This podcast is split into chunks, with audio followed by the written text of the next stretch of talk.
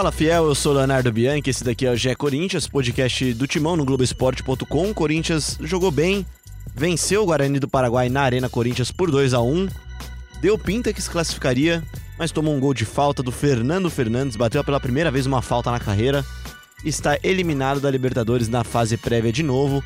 E para falar muito sobre isso, e falar também sobre a sequência da temporada, tem clássico no final de semana, tem Corinthians e São Paulo no Morumbi, São Paulo e Corinthians no Morumbi no sábado. Estão aqui com três ilustres participações. Vitor Pozella, tudo bem, Pozella? Fala, Leozinho, salve fiel. Tudo bem, vamos seguir, né? É, tudo em paz comigo, espero que com vocês também. É, mas acho que pro, pro Corinthians não tá tudo bem, né? Uma derrota bem dolorida. E Mais vamos, uma, né? Vamos falar bastante sobre essa derrota. E também não tem muito o que fazer, lamber a ferida, porque sabadão tem majestoso no Morumbi. Pois é, e quem vai falar também dessa sequência aqui, falar de tudo que ela viu no, no estádio ontem, viu na Arena Corinthians, é Ana Canhedo. Tudo bem, Ana?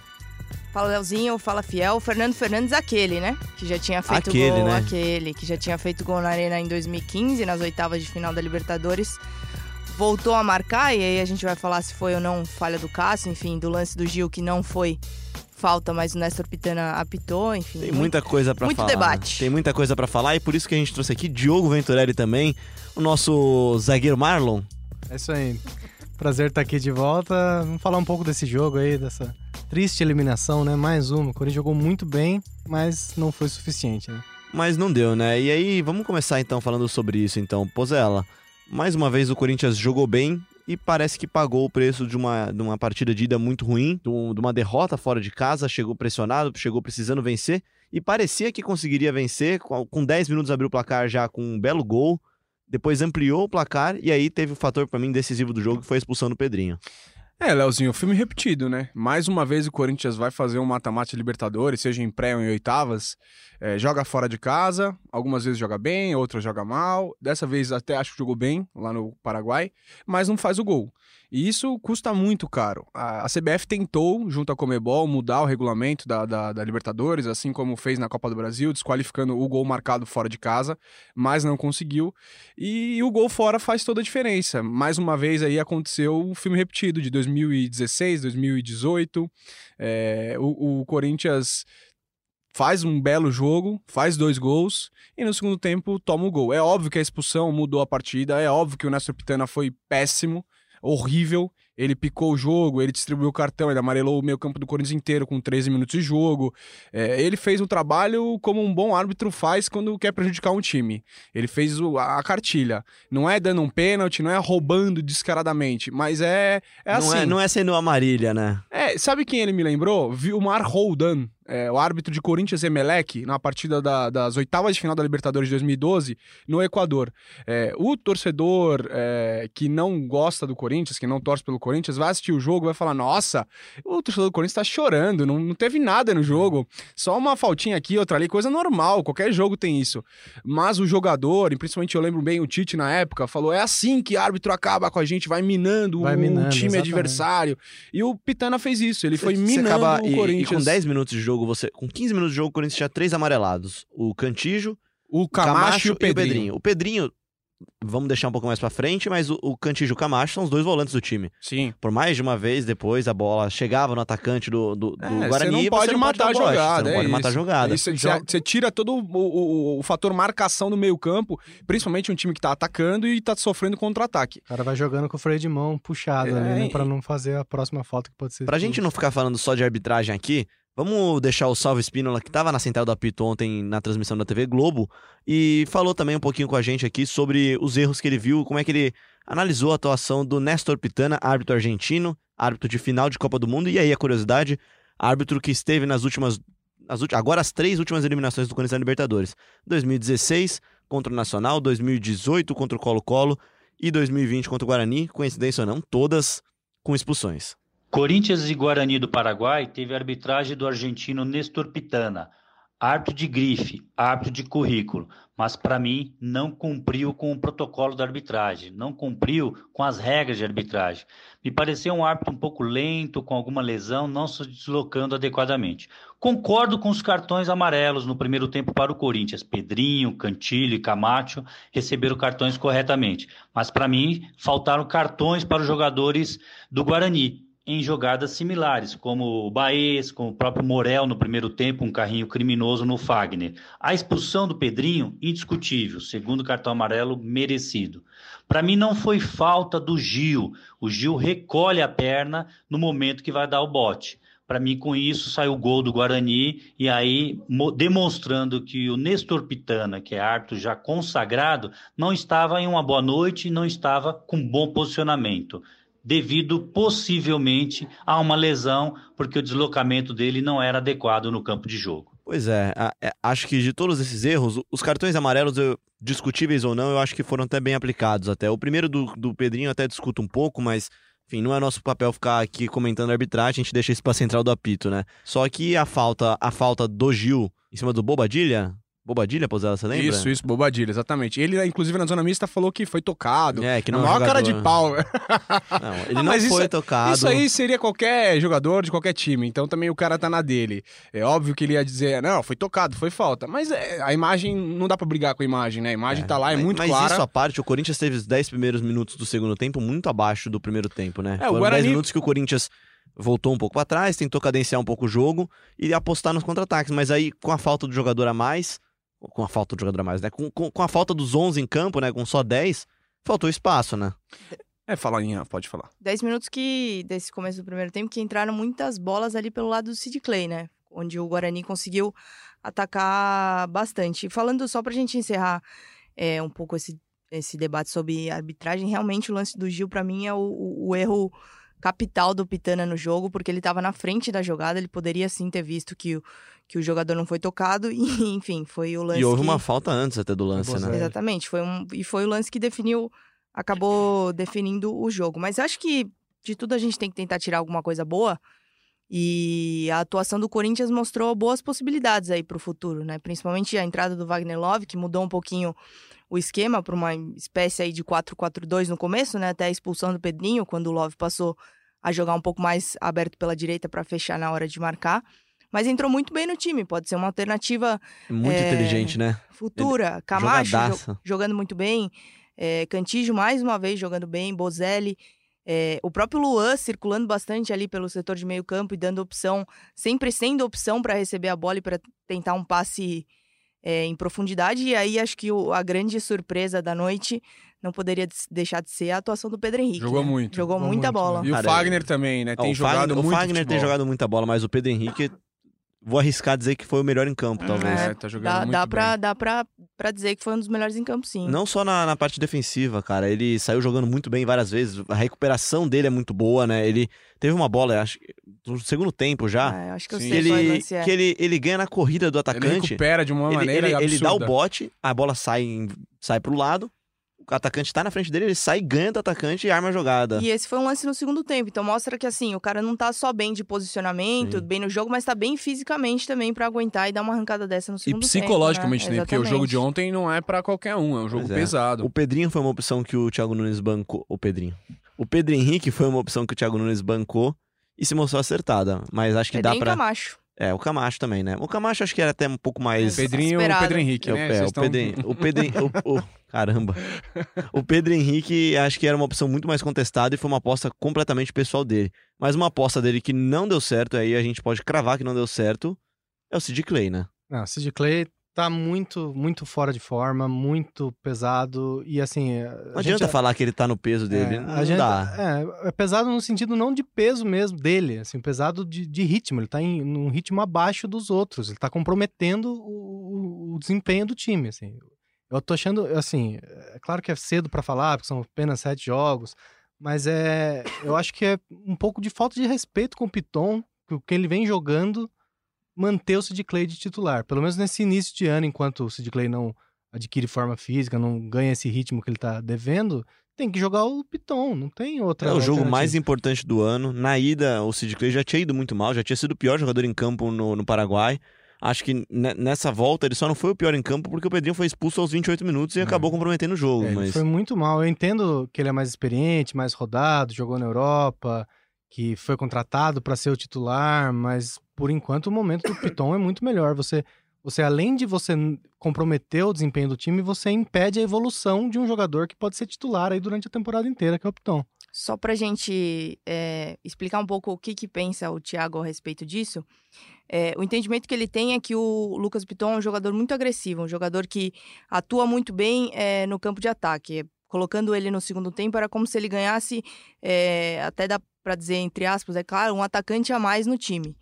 E aí, imagino que ele tenha optado pelo Sid Clay, porque é um jogador que veio para ser titular e ele tá apostando nesse começo. Enfim, é o que o Diogo falou. É, talvez por ser mais experiente, talvez uma teimosia aí a mais do que o necessário, mas o entendimento é esse, que o Piton talvez ainda tenha algumas deficiências na hora de marcar, mas que ofensivamente é um jogador muito bom que pode ser usado como uma arma para o segundo tempo. Foi mais ou menos o que falou o Thiago ontem quando elogiou a, atuação do Sid, Sid Clay, até discordei um pouco porque, como a gente já falou, no começo do segundo tempo tomou muitas bolas ali pelo lado dele, o Guarani chegou muito por ali, acho que teve uma sequência de cruzamentos que entraram todos sem o, o Sid Clay conseguir cortar, se não me engano foram três. teve uma, teve uma, Três uma foram bola. três, foram três. Três Ele teve uma bola que- específica que a bola vai por cima dele, aí ele não ganha, não ia ganhar na velocidade, ele tenta antecipar a bola, mas ele erra o tempo da bola e a bola passa e sobra no pé do, do atacante de beirada do Até do saiu o gol do Guarani, o Guarani chegou três vezes no segundo tempo. Até conversei ali no, no estádio, falei, olha, já chegou três vezes. E eles voltaram no segundo tempo com o Bobadilha e Fernandes, né? Bem ofensivos, dois atacantes e Bobadilha tal. é muito bom.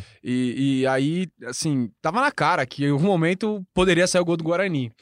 Mas aí também eu fiquei discutindo isso ontem no, no estádio com, com os colegas. É, seria certo se ele voltasse com o Gabriel?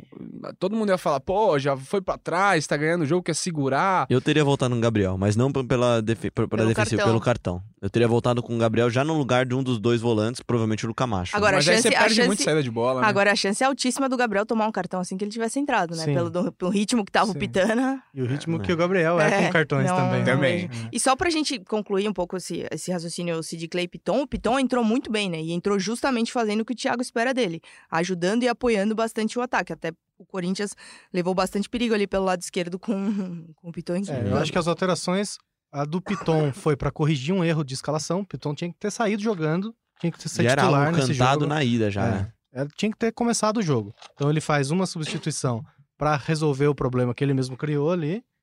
Aí ele ele põe o Gustavo pra ser o, né, para ser o homem de velocidade. Claro que o Love Uma bola ia- cantada também, é, né? não ia ele, aguentar ele tinha jogar cantado essa todo. bola no final do, do- no final de semana já, colocando o Gustavo, mas no final de semana também já não tinha dado certo, É, né? O Love jogou muito bem, muito voluntarioso, jogou no campo inteiro ali, deu passe pro gol, mas não aguenta fisicamente também, ele não é mais nenhum menino, né? Mas aí pôr o Gustavo talvez tenha sido por uma falta de confiança no Everaldo e no Janderson, né, de resolver os problemas, de abrir o campo para jogar dos lados, mas eu acho que o Janderson no lugar do Love teria sido uma alteração mais correta, tanto que o Janderson entra depois no final no lugar do Camacho, né? Eu acho que ele imaginou a jogada aérea como Sim. um escape, assim, É, também, mas ele né? precisa de alguém para cruzar a bola pro Gustavo. ele É, mas aí o Janderson- Piton tava apoiando bem ali. Talvez ele. O Fagner também chegava bastante. é, mas assim, é, eliminação à parte, é um Corinthians que, que vai melhorando pouco Sim, a pouco. Assim. Jogou bem. Jogou bem, fez um É. bom jogo e, e também é um jogo difícil de se analisar, porque expulsão aos 28 minutos do primeiro tempo, É, muda tudo, né? dois terços do jogo com um jogador a menos. E mesmo assim, o Corinthians teve mais posse de bola, E fez um foi gol mais perigoso. com um a menos. Fez um gol com um a menos. É, foi um time melhor que o Guarani, na minha opinião, mesmo com um jogador a menos. Aí, aí entra a questão do gol fora, que faz muita falta, que já falei lá na minha primeira aparição no podcast, ao lado dos amigos. É, acho que é muito difícil o time classificar sem fazer um golzinho fora de casa. Mais do que É. isso, acho que a gente tá falando aqui de preparação, que o time está em evolução, o time não tá pronto. Paga o preço de 2019 ruim, não paga. Com certeza, lógico. Acho Não, que e isso é assim- uma coisa que passou na cabeça de todo mundo ontem. O Corinthians está pagando o preço de um 2019 muito ruim. E aí, acho que o Thiago deveria ou poderia ter assumido o time na reta final até para começar a preparar a sua ideia de jogo. Mas, enfim, Ah, é, eu- você teve pouquíssimos dias de trabalho. né? Eu vi bastante gente falando sobre isso. Ah, que talvez o Thiago devesse ter assumido o time lá Mas no eram passado. outras Mas não, peças. não, É não o- é vejo, outra não coisa. concordo. Eu não É. concordo porque o, Luan não tava, o Cantígio não Por isso que eu tava. disse até O Camacho não tava, o Pedro Henrique não É, tá. Ó, vamos escalar o time de ontem? Só tinha na zaga Fagner e o Gil. E o Cássio, óbvio. O Cássio. No meio-campo, Camacho e Cantígio não estavam, o Luan não tava. É, Tava. ontem entrou com o Pedrinho, o Pedrinho ele conheceu na terça-feira. É, e no ataque, o Bozelli, que tava lá, enfim, junto com o Love. Então, mais da Ah. metade do time não tava em eu, eu acho, 2019. eu acho que não é só, um- eu acho que é só um talvez, mas de qualquer jeito, eu acho que a, a lição que o Corinthians tem dessa pré-Libertadores, mais uma vez, é que pagou o preço de um ano muito ruim anterior, né? Então, mas já, tá, já, já é uma coisa bem surpreendente, né? Porque foram 19 finalizações. A gente conta nos dedos os jogos do ano passado que o Corinthians conseguiu finalizar 19 vezes num jogo. Claro, então, não, é, é, 19 é uma evolução. turno. Falamos aqui no podcast eh, antes do jogo de quarta-feira, a média de finalizações do Corinthians em apenas seis jogos é de 14,5 por jogo. É altíssima, é muito maior do que do ano passado. Cria chances, cria chances. E, e ontem foi melhor ainda, com um jogador a menos. porque Finalizou 19 vezes, assim. E em casa, na arena, o Corinthians tem, tem sempre eh, colocado sua força contra o adversário e conseguido superar. Foi assim contra o Santos, contra o Botafogo, menos a Inter de Limeira, que foi uma exceção, com um time muito mexido. É, mas em compensação, fora de casa não tem mostrado E- a mesma bola. né? Exatamente. Fora de casa, o time não é efetivo. Cria ter algumas chances, é um pouco menor o número, é natural. É, o adversário também se impõe. E não consegue marcar nas, nas oportunidades que tem. Talvez uma coisa que o Thiago é, tente aprimorar nos próximos dias, próximas semanas, é a eficiência. Não adianta chutar 20 vezes pro gol e só fazer dois gols. Pô. É, um chute, um gol pra cada 10 A- chutes. a é muito alto. A cabeçada do Love, por exemplo, era, era- era a bola pra gol, né? A do Bozelli no segundo tempo tem um escanteio que dá uma casquinha, aí ele vai dominar no peito, né? enfim. É, aí você vai analisar lança-lança e vão detalhe, aparecer vários. Não, é detalhe isso. Acho que a lição que o Corinthians tem é que a pré-Libertadores é uma grande é uma grande furada, é uma grande fria, é difícil de jogar, não é fácil de jogar. Chega em quarto no Brasileiro e aí joga a Libertadores É. do ano que vem. Ou Pensando ganha pelo- a Copa do Brasil. É, Também. Pensando pelo ano passado, esse time nem merecia ter classificado é, para não- Libertadores. não Só merecia. classificou porque Foi bônus, né? 200 vagas Foi para os bônus. brasileiros. É. Foi Sim, bônus. agora tentando falar de um lado positivo, se é que existe algum, o Corinthians deixa de ter uma sequência que seria muito cruel, né? A se- A sequência seria de quase nove jogos no mês agora, né? Ah, mas acho que todo mundo Não, gostaria é de ter claro. essa É, sequência. perde- claro que sim, né, Além mas- disso, perde dinheiro, né? Perde muito tem- dinheiro. Pelo previ- menos 16 milhões de reais. A previsão aí. orçamentária do Corinthians previa chegar, chegar até as é oitavas de final. é. 16, Ou seja, você paga você- o cantilho. Você vê o quanto você perde de dinheiro nisso, mas acho que o torcedor, neste momento específico, não está muito preocupado com o dinheiro, né? Apesar de dever ficar, né? A conta não é tão simples assim, mas falei disso com o Andrés e ele falou assim: é, na venda do Pedrinho, se concretizar, a gente já tira essa diferença. Mas é óbvio que não funciona assim, né? É, Enquanto você perde o, vende o Pedrinho e tira essa diferença, são 16 milhões que não entram pro clube com premiação e televisão, né? Por participar da Libertadores. Bilheteria. E bilheteria para pagar o estádio, né? O Corinthians ainda tá com A fundo. renda de hoje foi. A, a renda de arrecadando. hoje. A renda de- da- dessa partida de quarta-feira foi de acima de 2 milhões reais, né? Pois Então- é, enfim. Renda que não fica pro Corinthians, né? É, não, mas ela, ela não fica, mas ela fica, né? Ela, É. ela faz parte de uma conta pra pagar Sim. o estádio, né? É, Exatamente. É, é isso que a gente tava comentando, enfim. É, é um dinheiro que deixa de, de entrar nesse 2020. E, e vale lembrar também que é ano de eleição no Corinthians. E a Libertadores, querendo ou não, é um case de sucesso para você eleger o próximo presidente. Ó, o time tá jogando bem, o time tá na Libertadores, foi bem. Enfim, a- acho que as coisas tendem a esquentar no- nos bastidores do Parque São Jorge. É um preju. Preju em campo, preju nos cofres, é um, é um preju. É. Sair não é bom. Acho que acima de tudo também é um- mais um prejuízo, mais um prejuízo emocional, né? Só pra gente relembrar as eliminações, são eliminações depois da, da- do, do título de 2012, né? Você tem a eliminação contra o Boca Juniors no fato, fator Amarília. Acho que essa eliminação, o torcedor até passa reto dela, né? Mas você passa mais um pouquinho, você tem o Guarani em 2015, de novo o Guarani, né? O Nacional em 2016, o Colo-Colo em 2018 e, o, e agora o Guarani de novo na, na pré-Libertadores. A diferença é que nas últimas três, nas últimas quatro eliminações, todas nas oitavas de final, pelo menos, né? O Então, time das oitavas na Libertadores é o Corinthians, né? Pois é, né? E demo- demorou pra passar e quando passou, aliás, a única vez que passou nesse século foi quando foi campeão, né? E a última vez que o Corinthians conseguiu reverter um- uma ida desfavorável na Libertadores foi em 2000 contra o Rosário Central. Perdeu na Argentina e conseguiu reverter em casa nos pênaltis. Faz tempo, hein? O que, São só, 20 anos. o que só É, aumenta o- esse prejuízo emocional também, né? É um, é um time definitivamente é, que não sabe disputar muito bem a Copa Libertadores de América. É, eu acho que, que a grande herança de 2019, que a gente teve essa discussão mais cedo aqui no podcast, acho que a grande herança é justamente essa, ter, ter jogado a pré-Libertadores. né? Você encurtou Eu o seu planejamento. É isso. É, E eu acho que isso, isso de do time começar a ser eliminado várias vezes em sequência começa de novo a trazer O aquele estigma. temor do estigma da Libertadores. Como é a fila né? do São Paulo Como, também. assim, é, depois que ganhou em São 2000 coisas que, que É, atrapalham. Depois que ganhou em 2012, foi aquele alívio, né? O torcedor pensou, ufa, agora não tem mais essa, agora a gente sabe jogar Libertadores. E agora começa de novo essa fila, entrar na fila, eliminações precoces, com times bons, né? Acho que Jogando o time de bem. 2015 Os dois times que o Guarani adianta. eliminou, por acaso, são os dois times que o Corinthians talvez tivesse mais expectativas de chegar longe, né? O de 2015, campeão brasileiro no final do o ano. Guarani eliminou o time que tinha Renato Augusto. É, É. tem que pensar nisso. Pra ver o tamanho do. do Pois é. E Paulo Guerreiro, em boa Paulo fase. Guerreiro, Pois Sheik é, era- Elias. era um um timaço, né? Com gol de Fernando Fernandes, é É inacreditável. inacreditável, Esse né? cara deve ter dois gols na brincadeira, gente. A gente Não, entrevistou não. ele lá no Paraguai. Ele, ele tem bons É, números. ele sabe o que faz. Ele é o maior artilheiro da história do Guarani, né, Aninha? É. A gente fez essa matéria lá. Exatamente. Mas é engraçado a relação que ele tem com o Corinthians. A confiança dele é tão grande que ele pegou a bola pra bater a falta. Ele nunca não tinha feito um falta. gol de Mas é falta. a pergunta até do Tomás Rosalino, não é? Da, do meu Do timão. Troza, é, ele não bate falta. Ele não bate faltas no Guarani. Ele nunca fez um gol de falta na vida. Ele fez na Arena Corinthians mais um gol. E aí, é claro, deixou o estádio sorrindo à toa. Pra, en- pra encerrar, então, nosso papo sobre Guarani, Cássio falhou? Falhou. Eu, eu sou da seguinte opinião. Eu, Vitor Pozella, peladeiro, é, goleiro não pode tomar gol no seu canto na falta. Pra isso que existe a barreira. Se o cara colocar a bola na gaveta sobre a barreira, mérito dele. O seu canto é obrigação sua defender. Eu acho, eu penso assim. É óbvio que os goleiros vão dar desculpas, que o preparador do goleiro vai falar que a bola veio forte, enfim. É, sempre dá um passinho pra tentar tirar esse tempo, caso a bola seja por cima da barreira. Mas eu acho que é uma falha, assim. Não pode tomar gol no canto dele na, na barreira. Eu concordo, concordo. Acho que ele falhou sim. É uma bola que o. Cássio defenderia, assim, o Cássio... Ele chegou na bola, né? Não é que ele não Focado, chegou Ele na bola. tocou na encostou bola ainda. Isso é o pior. É, acho que falhou, falhou. Ana. Acontece. Tem crédito, mas falhou. Tem muito crédito, mas Ah, não sei. A gente perguntou pra, pra ele se ele falhou, ele disse que não. Acho que ele foi mal no lance. Vamos ouvir então o que ele falou, Vamos vai. ouvir. Saído antes e, e a bola até toquei. Na hora que eu toquei, eu confesso que eu achei que eu tinha tirado a bola. Lógico, teoricamente, quando se fala a bola em canto do goleiro, é, tem, que, tem que se defender. Felizmente eu não consegui defender. Eu acho que pode ser uma bola defensável, mas uma bola que faz parte do jogo.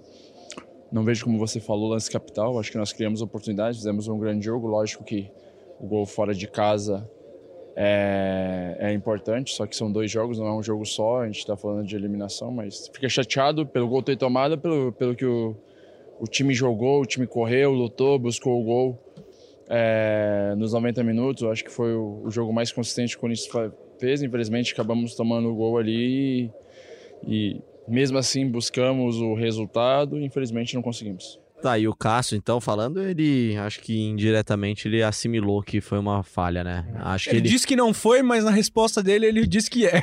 Foi, É. disse que não foi, mas que dava pra pegar. É, pois é. É, Acho que isso acaba pesando, né? Ele considerou que não foi uma falha grave, mas Não, não foi, foi- uma não foi um falha... frango, foi uma é, falha. Exatamente. Ele até começou a resposta antes disso, ele fala, ah, é, falha é quando a gente toma a bola no meio das pernas. Isso é frango. Falha foi quando É. foi contra o Fluminense ano passado, que ele tomou É. o gol de fora da área do Ganso lá. Aquilo é falha capital, assim. Bom, Esse- vamos lá esse- então. Esse dava pra pegar. Encerrando o capítulo Libertadores agora, já que a gente passou pelo Guarani. Vamos falar das expulsões, cara. São uma- é uma sequência de expulsões em, em torneios decisivos. Aqui eu peguei só do, da Libertadores, mas você também tem do o jogo contra o Racing na Sul-Americana, né? Você tem em 2003, Kleber e Roger expulsos nos dois confrontos do, contra o River. Pega, pega! Ramírez, Catito Ramírez em 2011 contra o Tolima, cotovelada que prejudicou muito o time na- no jogo de ida, né? Nem fala. Jogo de ida, no jogo de volta lá, lá- lá na Colômbia, né? É, Fábio Santos e Jadson em 2015, os dois expulsos no mesmo jogo contra o Guarani do Paraguai. Quem era o árbitro? Esse daqui eu já não lembro, mas não era o. Não, não era o Pitana. Não era o Pitana? Não, não era o Pitana. Pitana é 2016 2018. 2016 teve dois expulsos, esse sim pelo, pelo Pitana, que foi. Ah, não, dois não. Fagner só em 2016. Fagner tá, tá, tem uma boa coleção de expulsões, mas na Libertadores essa é, só, é só essa. E Gabriel Avelar em 2018. Danilo com- Avelar, né?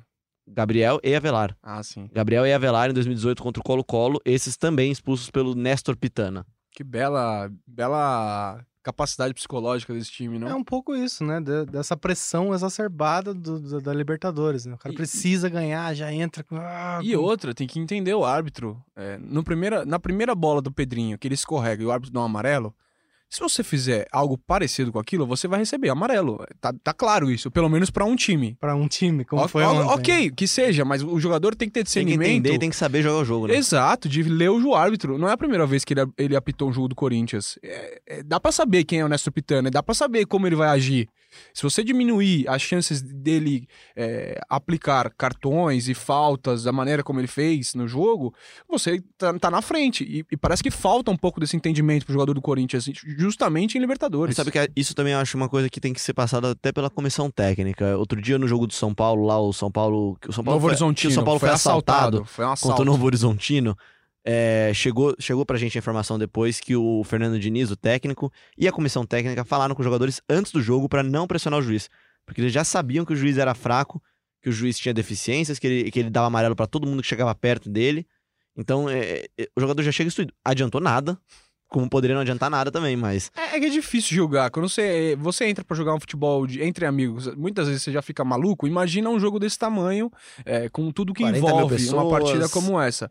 Mas, é, vamos, vamos lembrar que existe uma diferença entre amador e profissional. Não eles são profissionais, são preparados pra jogos como esse. E, e tem que entender o árbitro do jogo. Pois é, acho que faltou pro Corinthians mais uma vez esse, esse entendimento emocional, né? Essa capacidade emocional de administrar os ânimos mesmo, né? A, Até- a expulsão do Pedrinho é uma expulsão, é uma expulsão boba. É, é, é- é o equilíbrio talvez que falte. Assim, o que, que passou na cabeça do Pedrinho? Vou dar Pedrinho uma bicicleta ia, na não ia meia-lua. fazer um gol na meia-lua, né? Eu só vi um cara fazer um gol de bicicleta de fora da área, que é o Rivaldo no Barcelona. lá, Assim. Vai tá de um golaço. Talvez o Pedrinho não, não fosse conseguir ontem, não. Sempre precisa. tá? O nosso zagueiro Marlon é demais, né? Ele vem eficiente, né? Ah, é demais. Mas vamos falar do São Paulo, né, vamos Leozinho? falar, vamos, vamos passar então pra frente agora. O Corinthians tem mais três competições essa temporada. Busca o Tetracampeonato Paulista.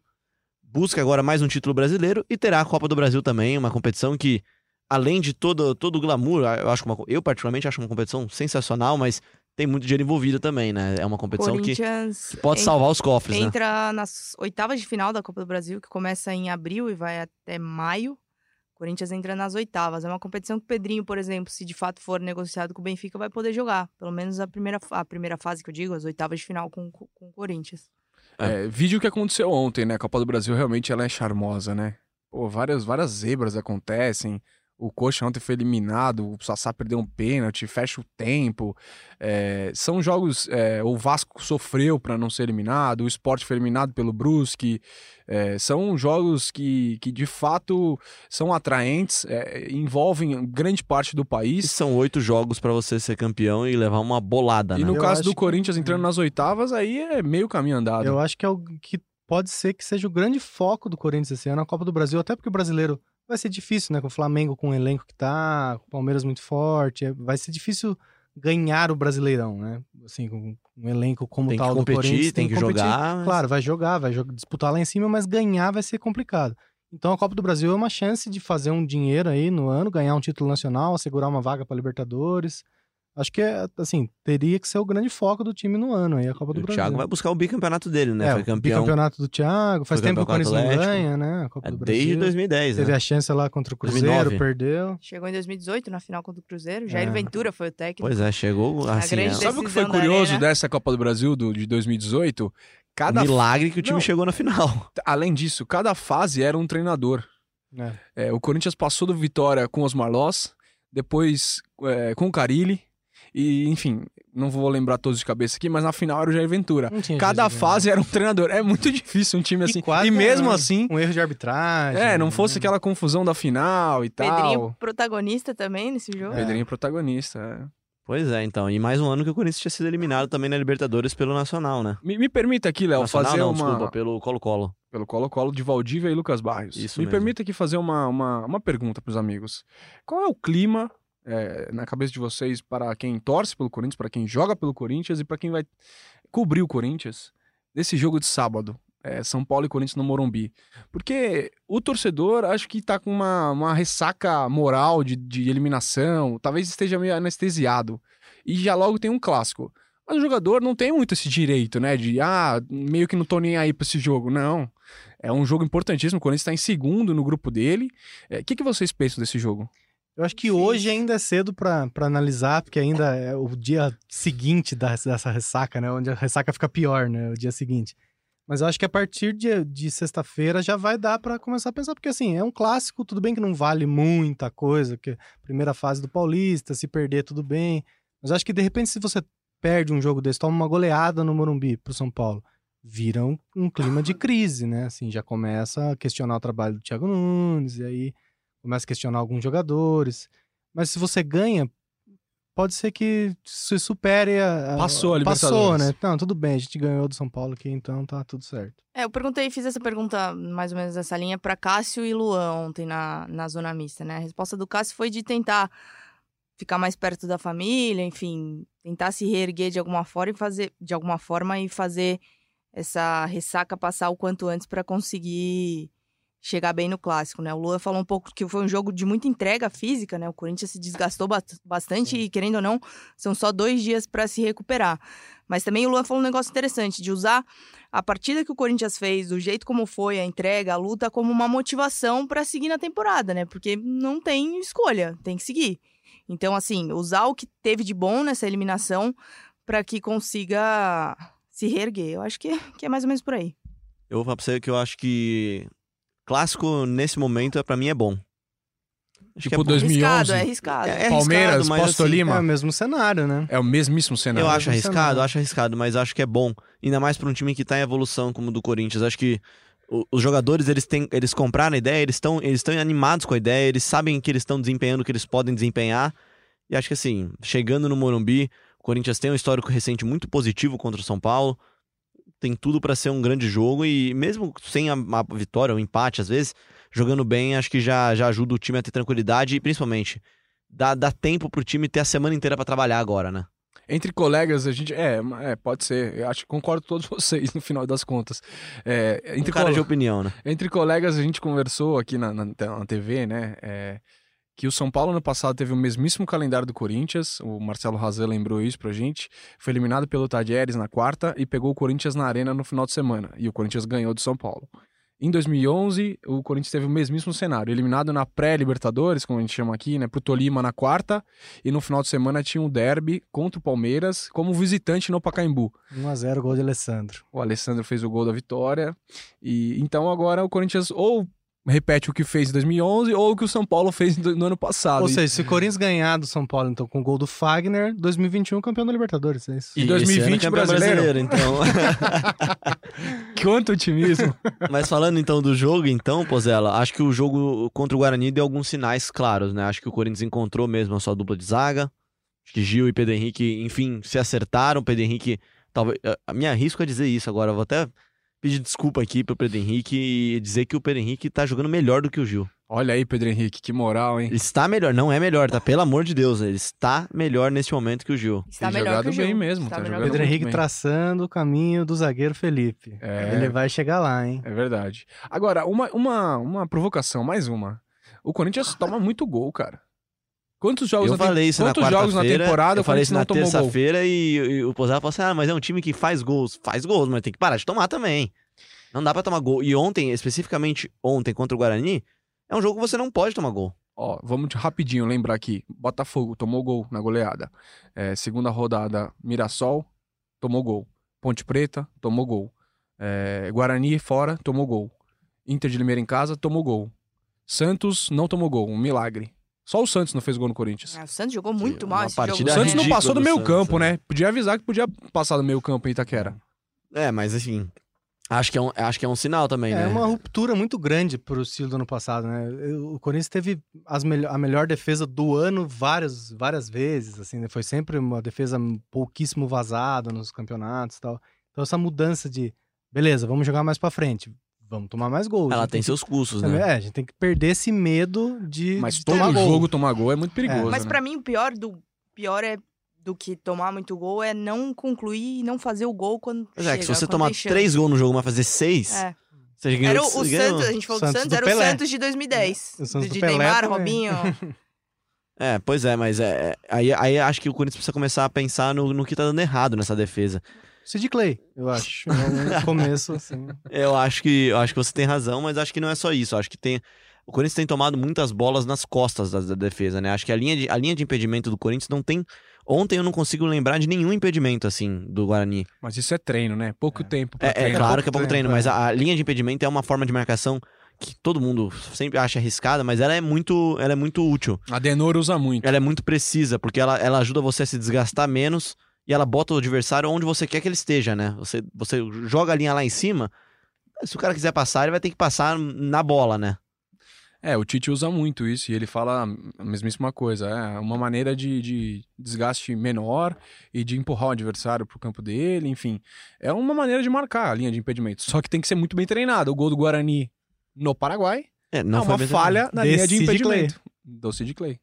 É, acho que e- e isso é um problema que o Corinthians precisa resolver mesmo. Isso é estar muito concentrado e muito bem treinado, porque é Sim. muito arriscado. É, vai tempo, né? É, são sete Eu lembro de jogos, treino acho do, vai- os vai treinos de melhorar. defesa do Corinthians recente, quando você vai no CT acompanhar o treino, é um treino até interessante. O Carille fazia muito esse treino, né? Que era botar os quatro defensores e, e indo com a bola para os defensores ir- irem, junto pra, irem juntos para trás e nenhum deles pode sair dessa linha, porque se um sair da linha acabou. É, tem que estar sincronizado, é um movimento muito sincronizado. Além da linha é o que você perde e ganha, por exemplo. Você ganha muito. Trazer o Carille de volta para treinar a Você defesa. ganha muito em proteção para defesa tendo um half na frente da defesa, mas você perde muito em saída de bola. Então você tem que escolher o que, que você quer. É Eu acho que, acho que essa saída do Rafa, o Cantillo já, já repôs isso daí muito bem, né, cara? Ele, ele atua muito bem saindo com a bola e marcando também, né? O bote dele também é, Tem pernas É longas, muito né? bom jogador. Nossa. É muito bom jogador, Muito realmente é impressionante. Mas então, o que, que vocês projetam então pro jogo agora aqui? De escalação, Ana, Pozella, Diogo. Ah, acho que o Corinthians deve mais ou menos como entrou no, no jogo de ontem, né? Não sei se ele vai manter esse esquema com o Wagner Love nesse espécie de 4-4-2, mas imagino que a base o Thiago já conseguiu descobrir, já tem em mente e não deve mudar muito pro clássico, não. A não ser que algum jogador esteja muito desgastado, né? Tenha É. sentido alguma coisa, mas fora isso, deve manter a base. Você acha que Pedrinho pode ser titular? Possi- Nossa. possível, tem que ser titular, né? Porque Pelo que ele joga, 28 minutos. É. Acho que é o único garantido aí titular. É. que Olha, Pedrinho. Cássio, acho que, o a gente Pe- o- pode se, cravar. se o Thiago Nunes estava um pouco na dúvida de colocar, acho que ele deve ter ficado um pouco incomodado com ele mesmo, acho, pela escolha dele. Acho que escolheu certo, mas assim, né? Só pela É expulsão? difícil, é difícil. Ah, acho que não, acho que na, na Até coletiva- pelo que ele falou na coletiva. É, na coletiva ele ele, falou, elogiou ah, bastante. o erro não foi do Pedrinho, podemos transformá-lo em vilão. O erro Não, foi do o- Néstor Pitana. O erro foi do Pedrinho. Eu tava lendo hoje a, a coluna do, do PVC no Globoesporte.com ali, e ele Fala fala do, do esquema desse Corinthians com o Pedrinho, com dois atacantes, é, falando que lembrou, lembrou nele os times de 98, 99. É, dois meias clássicos, 4-2-2-2, 4-4-2. todo mundo joga bola. Isso. Eu gosto dois muito, cara, atacantes. mas né, De tá repente- em desuso, né? É, tá de repente desuso. pode ser um caminho. Mais aí, ou né? menos, né? O Já Jorge Jesus não- voltou a usar. É, já né? que você não tem os pontas, né? Ah. Assim, indiscutíveis, você usa, usa o que você tem. Corinthians que, que agora vai ter, né? Futuramente vai ter. O Ione já tem treinado bastante. Se ele já sair no bid até É. sexta, ele joga. é, É. Precisa ser inscrito no Paulista, mas po- pode ser que esteja à disposição aí. tem Teria, treinado com o teria, elenco. teria ajudado bastante, né? É, É, demoraram pra trazer o Ione. Bom né? jogador. O Johnny, ele falou que é Johnny. Johnny, é, Johnny. Johnny, Johnny, Johnny, Gonzalez. Johnny Speed Gonzalez, né? O Instagram dele é Speed Gonzalez, né? Ó, o um Speed, a gente tem que esperar ainda, né? É, É, Johnny Speed Gonzalez. Mendoza. Speed Vocês falaram que Cantígio tem pernas longas, o Ione também é grandão. O Johnny. É, Johnny, vem Ah, grandão, Ione, grandão. Então, mas será que no Rio de Janeiro ele não falou que ele gostava de ser Johnny? Porque lá era Ione, agora Ele- virou Johnny. Então, ele foi apresentado no Corinthians com esse vídeo, né? Meu nome não é Ione, é Johnny. Será que é do meu nome, não é Johnny? Não sei. É, na verdade, o nome dele é John. Ah, é verdade. Bom, amigos, acho que. Vamos almoçar, né, Léo? Vamos almoçar, vamos almoçar aqui. Acho que deu pra cumprir bem a nossa função de dar um- bater um papo aqui sobre o jogo. O Corinthians teve seus erros, mas teve seus méritos também. Tem uma temporada longa pela frente. Tá no Tem- caminho certo. Tem três competições. É sobre linhas tortas, mas no O caminho, caminho tá certo. certo, o caminho tá certo. Ele tem que ser bem pavimentado. Sete jogos no ano. muito pouco Não tempo. é nada ainda. É isso, então. Obrigado, Pozella, pela sua participação. Voltaremos muito mais vezes aqui pra falar, porque tem muito jogo grande no ano do Corinthians ainda. É sempre uma honra, Léo e amigos. Estarei aqui sempre que for chamado. Um beijo Já a está todos. sempre chamada, então. Ana Canheiros também está sempre chamada. Muito obrigado pela sua participação. Mandou a participação curtinha pra gente também no último podcast, falando com o Arthur Elias. Volte sempre, Ana. Valeu, Léo. Estaremos no Morumbi. Sábado, jogo da balada. Estaremos lá. Opa, que horas que é? Horas? Sete horas. Sete horas, dá pra sair pra balada. Essa balada mesmo. tá muito cedo, hein, Ana? É, que isso? que isso, pô, balada matinê? Dá pra jantar antes ainda. Diogo Venturelli, obrigado pela participação. Sempre um prazer, amigos. Tô aí à disposição. Obrigado a você também que ouviu a gente aqui no globesport.com.br podcast, que ouve a gente no Pocket Cast, no Spotify, no, na Apple Podcast, em todos os agregadores de podcasts que retransmitem nosso conteúdo. Participe sempre com o hashtag GECorinthians. A gente volta semana que vem agora para falar tudo sobre o clássico Corinthians e São Paulo, São Paulo e Corinthians. Jogo, jogaço que você acompanha no Globoesporte.com em todos os canais da Globo.